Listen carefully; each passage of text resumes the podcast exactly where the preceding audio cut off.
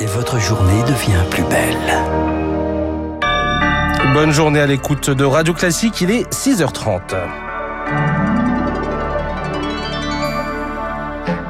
La matinale de Radio Classique avec Eric Koch. Et le journal essentiel commence ce matin par un premier pas vers un changement sur la loi sur la fin de vie. Un oui largement majoritaire des participants de la Convention citoyenne 184 tiré au sort. Trois mois de débat, 11 questions soumises au vote. Le oui l'emporte, que ce soit pour le suicide assisté ou pour l'euthanasie. L'euthanasie, c'est-à-dire le médecin qui donne la mort. Mais c'est hors de question pour Claire Fourcade, la présidente de la Société française de soins palliatifs. Donner la mort, ça peut pas faire partie Ça peut être un choix de la société, mais ça peut pas rentrer dans le monde du soin. C'est un peu différent pour les pays qui ont choisi de légaliser du côté du suicide assisté, mais les pays qui ont légalisé l'euthanasie, il y en a très peu. Hein, il y en a cinq dans le monde. Dans ces pays-là, toujours au départ, on met des restrictions et jamais ces restrictions n'ont tenu dans aucun pays. Toujours la loi s'élargit progressivement avec une augmentation très importante du nombre d'euthanasies. Si la loi doit évoluer, mais qu'on n'aille pas vers un modèle belge, qui nous paraît absolument pas être un modèle. Claire Fourcade interrogée par Rémi Pfister, le rapport détaillé de la Convention citoyenne sur la fin de vie doit être rendu le 19 mars. Et ce sont des meurtriers en puissance. L'expression est de Gérald Darmanin pour parler des conducteurs sous emprise de drogue ou d'alcool. Le ministre de l'Intérieur veut retirer les 12 points du permis en cas de test positif et plaide pour l'introduction de la qualification d'homicide routier. Une réaction après l'accident de Pierre Palmade. L'humoriste est mis en examen pour homicide involontaire assigné à résidence dans un service d'addictologie. Il est visé désormais également par une autre enquête pour détention d'images pédopornographiques après un signalement. Après la tempête, pas vraiment le calme. Une semaine de vacances parlementaires après l'examen de la réforme des retraites. Le texte va arriver le 2 mars. Au Sénat, il y a le patron de la CGT, Philippe Martinez, s'en est pris à la France insoumise pour sa stratégie d'obstruction. L'article 7 sur le départ à 64 ans n'a pas été soumis au vote des députés à cause d'amendements en cascade.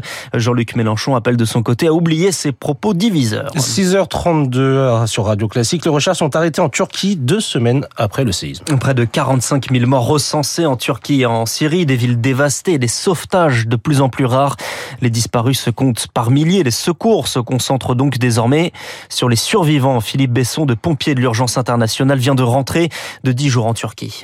On a procédé à un travail euh, important qui nous a permis de sauver une jeune fille de 11 ans et une femme de 62 ans dans des immeubles différents. Pour les deux victimes, on a travaillé des dizaines d'heures. Les opérations euh, ont pris fin puisque maintenant on peut retrouver des victimes vivantes, mais euh, c'est extrêmement, extrêmement rare. Ça relève plutôt du miracle. Il faut maintenant s'occuper des survivants, faire les opérations de déblaiement pour pouvoir faire un début de retour à la vie normale, même s'il y a encore des hôpitaux qui sont détruits. Donc il faut faire des soins au quotidien aux personnes parce que la vie continue en fait. Hein. Il y a des personnes qui sont enceintes, il y a des gens qui sont malades, qui ont besoin d'être pris en charge. Donc c'est vraiment toute cette vie un peu quotidienne qu'il faut reprendre et remettre en place. Un propos recueilli par Julie Drouin. Emmanuel Macron perd son temps à discuter avec Vladimir Poutine. C'est ce que dit ce matin Volodymyr Zelensky dans la presse italienne.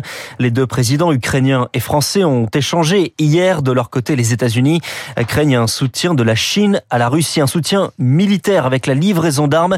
La Chine est officiellement neutre, mais peut-elle entrer dans le conflit, Rémi Vallès? Si le rapprochement entre Pékin et Moscou Moscou ne date pas d'hier. La guerre a clairement accéléré le processus, rappelle Antoine Bondaz, spécialiste de la Chine à la Fondation pour la recherche stratégique. On a une reprise en Chine d'une grande partie des éléments de langage et de la propagande russe, qui est même amplifiée. Il y a des votes qui visent à ne pas prendre position et à ne pas critiquer la Russie. Et puis il y a un comportement plus opportuniste, notamment sur des enjeux économiques. On voit que les entreprises chinoises vont essayer de combler le vide laissé par le départ de certaines entreprises européennes. Et donc on a une position opportuniste et pragmatique un équilibre que Pékin n'a aucun intérêt à briser en s'engageant directement en Ukraine pour le chercheur. Si la Chine venait à apporter un soutien matériel à la Russie, cela pourrait changer radicalement l'équilibre des forces parce que la Chine aujourd'hui dispose de capacités de production d'artillerie qui lui donnent une force et un atout considérable. Mais pour l'instant, on n'en est pas là du tout. L'objectif de la Chine, c'est de garder une position en apparence la plus neutre possible, même si encore une fois, il y a un soutien indirect à la Russie. Illustration de cette ambiguïté, le ministre chinois des Affaires étrangères prononcera demain un discours sur la sécurité mondiale quelques heures après l'allocution très attendue de Vladimir Poutine à la nation russe. Des missiles balistiques et des menaces. La Corée du Nord a tiré deux missiles balistiques cette nuit, le troisième en 48 heures.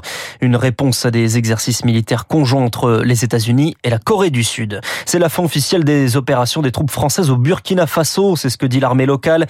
À quelques semaines après avoir dénoncé les accords de défense entre les deux pays, Il reste encore des militaires sur place, mais la plupart ont déjà quitté le pays avec lequel les relations sont tendues depuis plusieurs mois. Et puis on termine avec un loisir qui paraît appartenir au passé. On parle là du ski touché de plein fouet par le changement climatique, surtout dans les stations de basse et de moyenne altitude.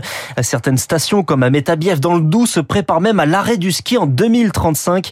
Le ministre de la Transition écologique, Christophe Béchu, doit justement faire un point aujourd'hui sur les adaptations pour un tourisme durable, Charles Ducrot. Des stations de ski éco-responsables, mythe ou réalité Pour Laurent Reynaud, directeur de Domaine Skiable de France, les engagements sont là. Un certain nombre d'éco-engagements ont été pris par euh, la totalité des domaines skiables, des engagements sur l'eau, la biodiversité, les paysages, l'énergie, disparition des gaz à effet de serre sur le domaine skiable à horizon 2037. Il n'y a pas d'équivalent dans les autres pays euh, du ski, hein, donc on est plutôt à la pointe. En guise de récompense pour leurs efforts pour l'environnement, une vingtaine de stations de ski ont même reçu un écolabel, mais ces aménagements ne pallieront pas le manque de neige. Le ski à tout prix ne doit plus être une évidence, argumente Pierre Parente, président de l'association Transition des territoires de montagne. On ne pourra plus garantir les 100 ou 120 jours d'ouverture euh, dans l'année et, faire reposer un modèle économique, tant du point de vue de l'entreprise station que du point de vue du, du territoire. Il faut prévoir la transition et aller vers un autre modèle économique qui va assurer une complémentarité entre plusieurs activités. En attendant, les stations n'ont jamais été aussi plébiscitées. Fréquentation record de 60% en janvier, selon le ministère en charge du tourisme, c'est 15% de plus que l'an dernier. Le record pourrait aussi être battu en février. Un peu de sport pour terminer. Eux aussi visent le sommet de la Ligue 1 de football. L'Olympique de Marseille confirme sa deuxième place après sa victoire hier contre Toulouse 3-2. Ils sont à 5 points de Paris, victorieux dans la douleur de Lille 4-3. Les deux clubs s'affrontent dimanche prochain au Vélodrome et je connais votre camp, Eric. Tout à fait. Merci Charles Bonner. C'était le journal de 6h30. Il est 6h euh, et presque 37 minutes sur Radio Classique.